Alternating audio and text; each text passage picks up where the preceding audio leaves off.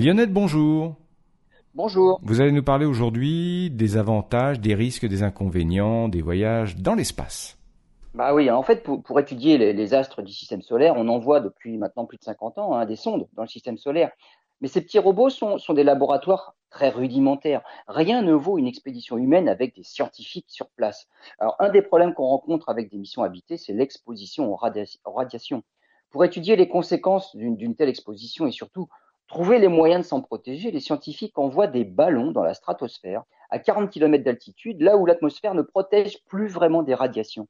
Des expériences menées en 2019 ont permis de tester différents matériaux pour élaborer un blindage de protection.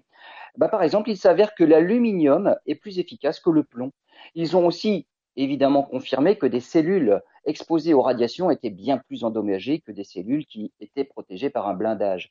Euh, cette année, une nouvelle campagne d'expérience se déroule en Suède avec plusieurs ballons équipés de nacelles qui, embarquent différentes expériences, quatre vols avec une vingtaine d'instruments.